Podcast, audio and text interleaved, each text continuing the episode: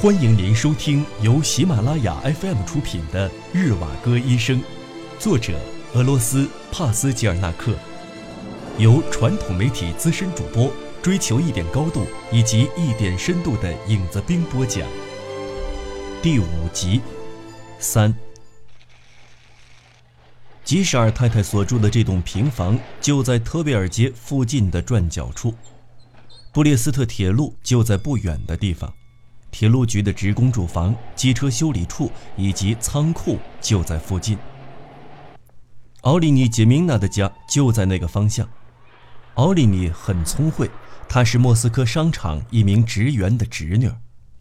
奥利尼是个伶俐的学徒，她以前是被商场的老板选中的，如今她快要学成了。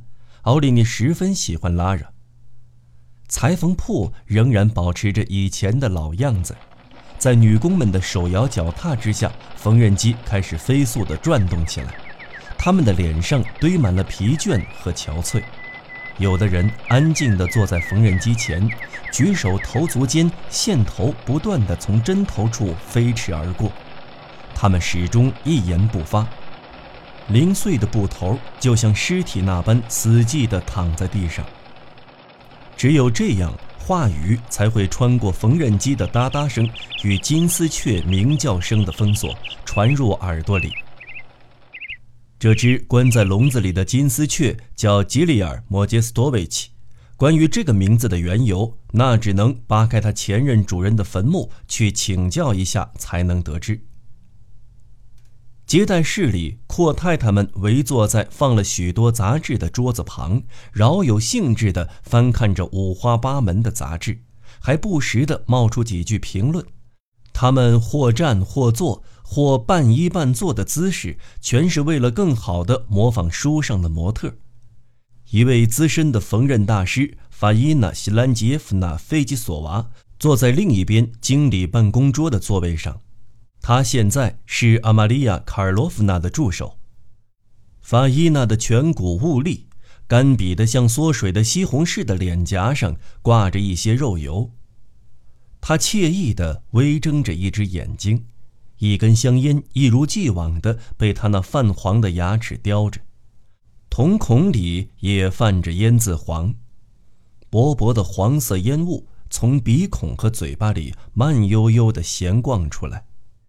他不停地在册子上详细登记着顾客所要求的尺码、发票号码、住址，还有要求。在裁缝铺里，阿玛利亚·卡尔洛夫娜的经验还很浅，她还无法转变自己的角色，并不觉得自己就是这家裁缝店的老板。好在工人们都很本分，飞机索娃也值得他信任。尽管如此，还是撞上了这些令人心烦意乱的日子。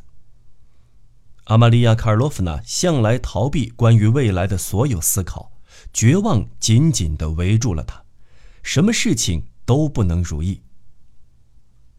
科马洛夫斯基只要有空都会来这里。每当他经过裁缝店门前，向阿玛利亚·卡尔洛夫娜的住所走去时，正在更衣的漂亮女士们都会赶忙躲到屏风后面去。即使是藏在屏风后面，他们也不忘记嬉闹地答复着他的那些不雅的玩笑。裁缝师傅们看他的眼神里充满了轻蔑和鄙夷，轻声地在他背后讥笑着：“老板来巡视了，他亲爱的来了。”老板娘的男宠来了，水牛，大色狼。最令人无法忍受和憎恶的就是他那条用皮带牵着的名叫杰克的哈巴狗，它总是急速地向前狂冲，俨然一副牵引着人的架势。科马洛夫斯基一路上跌跌撞撞的，他将双手伸展开来，像一位被人牵着的盲人。开春的时候，有一次，杰克像着了魔似的，一口咬住了拉拉的小脚，把她的袜子给扯破了。我非宰了他不可！这不通人性的畜生！杰明娜如孩子般贴在拉拉的耳边喃喃道：“不错，这的的确确是一条让人感到厌烦的狗。只是你这小傻瓜，能把它怎么样呢？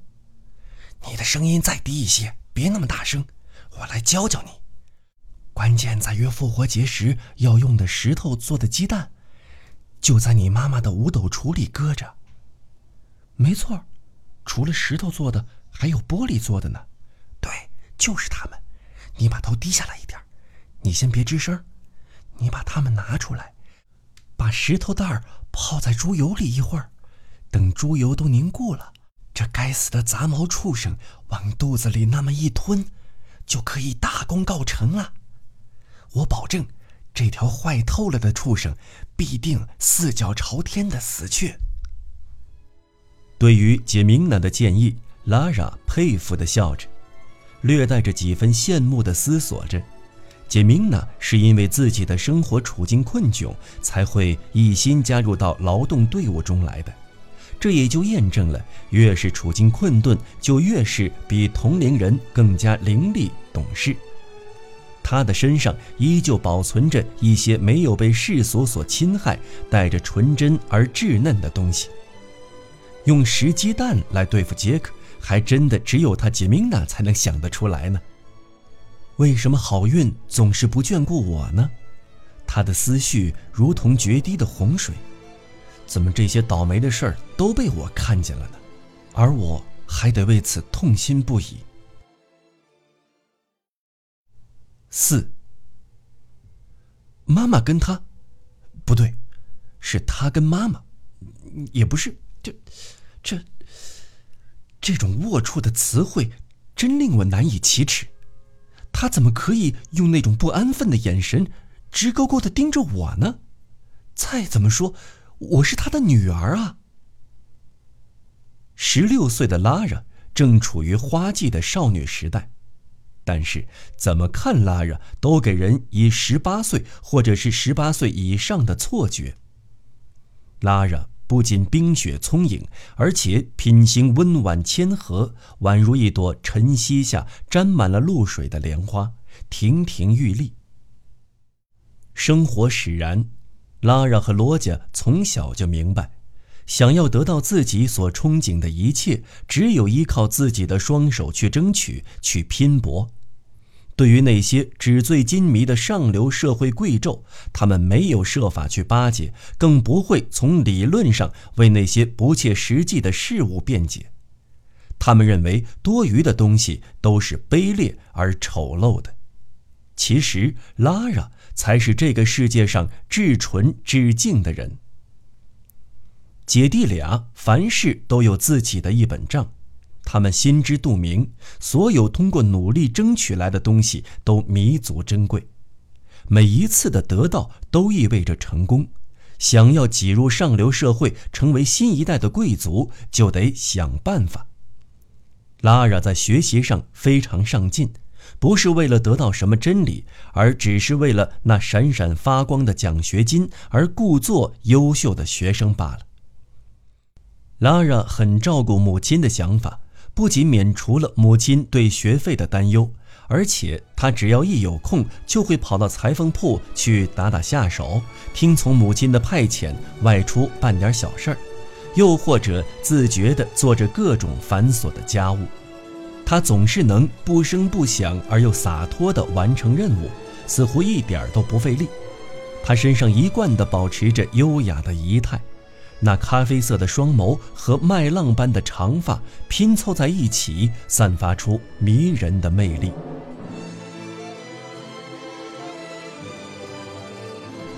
您正在收听的是由喜马拉雅 FM 出品的《日瓦戈医生》。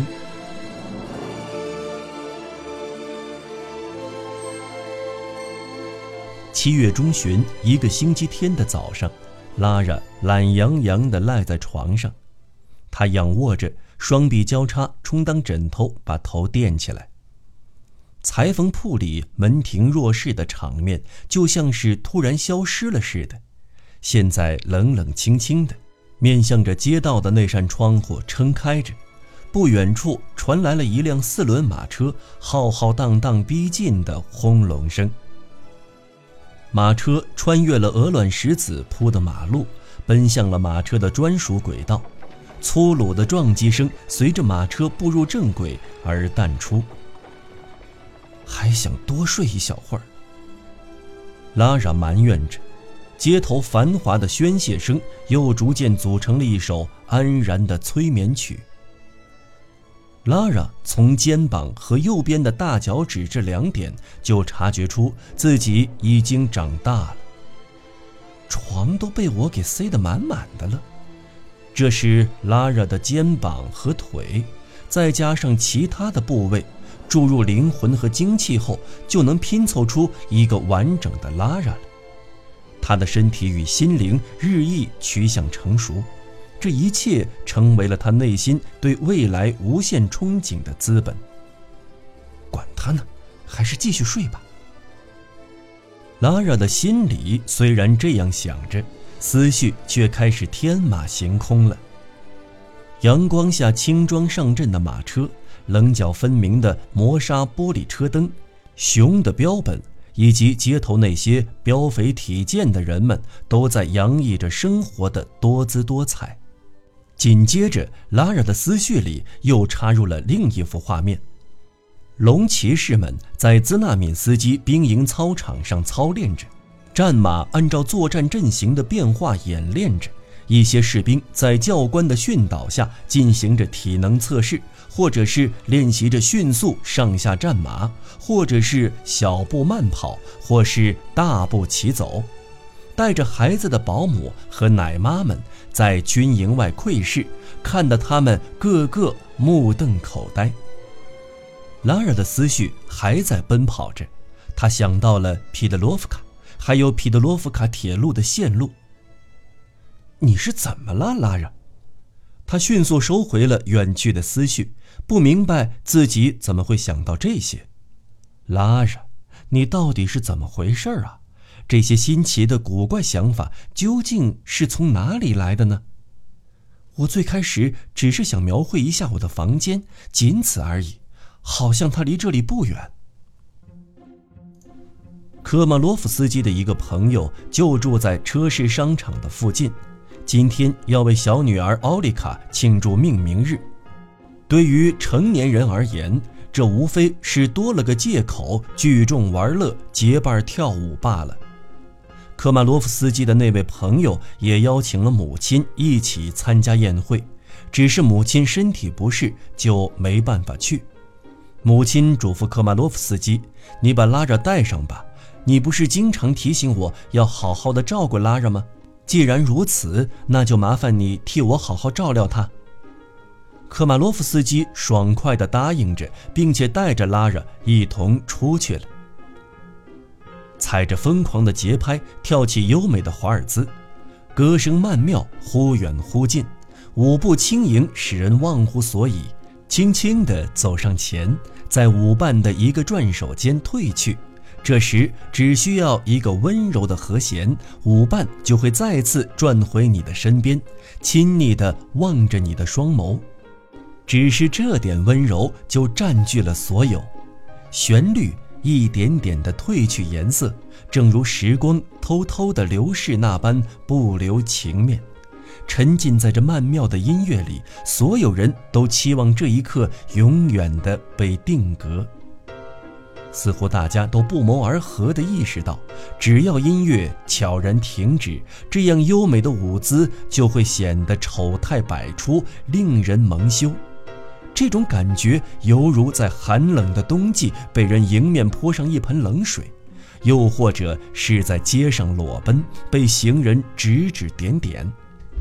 拉拉之所以允许那个家伙如此嚣张，完全是为了满足自己那小小的虚荣心，借助这件事儿向全世界宣布，他不再是那个懵懂无知的小孩子了。令他始料未及的是。他的舞姿竟然如此美妙，伸展自如的一双乖巧的手，满怀着自信与温柔，轻轻地搂住她的小蛮腰，富有安全感。但是拉拉绝对不会允许任何人吻她，她绝对不能如此轻薄。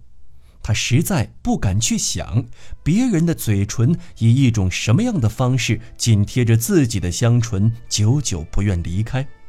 在这短暂而又漫长的时间里，那种浓厚的羞耻感即将把他淹没。这种混账事情万万不能再次发生了，绝对不可以，不能搔首弄姿，更不能羞涩的低眉顺眼。如果还要这样进行下去的话，肯定会出大乱子的。这件事儿最好到此为止，危险近在咫尺，不知道什么时候往前面走一步，就会坠入深渊，万劫不复。快点忘了吧，以后还是别再想这些舞会了。舞池里尽是些邪恶的东西，以后不能再随意的答应别人的邀请了，要坚决果敢的抵制他们的诱惑。至于找什么借口去搪塞，那还是见机行事吧。不然说自己从来没有学过华尔兹，要不干脆就说脚意外受伤好了。五，就在灰蒙蒙的沙尘扒下了阔叶树木的衣服的秋天，太阳躲藏进灰色的云层，一场铁路工人的罢工运动在莫斯科铁路枢纽站引起了一阵骚动。铁路上的工人们集体罢工的潮流席卷了喀山一带，这场声势磅礴的铁路工人运动从莫斯科迅速蔓延到了布列斯特，那儿的工人们也纷纷响应起来，加入到浩浩荡荡的运动中。关于罢工的议程已经做好了决定，不知道是有事耽搁了，还是什么别的原因，具体的罢工日期还没有定下来。现在铁路上的工人都已经知道要罢工了，只要一个导火线就可以爆发了。十月初的早晨被笼罩在闷闷的灰白色的云层之下。今天是铁路工人发工资的大日子，账房里似乎没有一丝动静。过了许久，才见到一个男徒工揽着一叠高过下巴的账本、出勤记录和一堆惩处违纪工人的名单，往账房那边走去。车站、修配厂、机务段、仓库中间的那块前不见头、后不见尾的空地，这些地方如今排满了来领工资的长队，像一条条蜈蚣。这其中包括了列车员、扳道工、钳工和他们的助手，当然还有那些在停车场做清洁的女工们。这座小镇迎来了被东风毫不客气吹来的色树叶子，被踩烂的色树叶子散发出一股腐朽臭味儿。又掺和进了火车煤烟的焦臭味儿和车站食堂的地下室里刚刚出炉的面包的油腻味儿一起在空中游荡。火车来了又去，周而复始，它们时而组合在一起，时而分散开去。工作人员忙碌地挥舞着信号旗，指挥着列车。巡视看守的小笛子声。吊车员的哨子声以及火车那粗鲁的汽笛声交杂着，这些声音很快就融合在了一起。一片白色的烟形成了一道高耸入云的天梯，缓缓向上升去。此时，火车早已准备启程了。闷热的蒸汽融化了空气里的严冬，也蒸熟了天边的云朵。夫妇雷金和帕维尔·费拉彭特维奇·安吉波夫沿着路基迈着细小的步子来来回回地走动。他们一个是铁路段长兼交通工程师，一个是养护铁路的工头。这种日复一日的养护铁轨工作，对于安吉波夫来说，就像是失去了新鲜感的蔬菜，食之无味。他絮絮叨叨地埋怨着。说上面运来的更换铁轨的材料都是些废铁，韧性没有达到理想的要求，承受不起弯曲和折裂的测试。依照他多年质检的经验来判断，要是进入了冬季，经过严寒的侵蚀，这些钢铁肯定会断裂开来。对于上面的置若罔闻，安吉波夫认为肯定是有人捞了好处，中饱私囊了。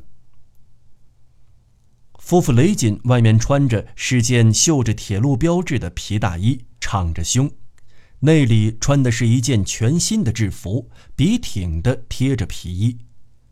他谨慎地走在路基上，略带着一丝得意的表情，仔细打量着西服前襟上精细的缝合线、笔直的西裤切线和皮靴上的华贵样式。夫妇雷金的心思全在这套华丽的西服上。安吉波夫所提出的意见宛如一阵清风，从他的左耳朵钻进去，又从他的右耳朵跑出来。夫妇雷金根本无暇顾及旁人，每隔几分钟，他就会把怀表从西装的内兜里掏出来看看，似乎在算计着时间，准备奔赴另一个地方。嗯，很好，老头子。你的建议很值得思考。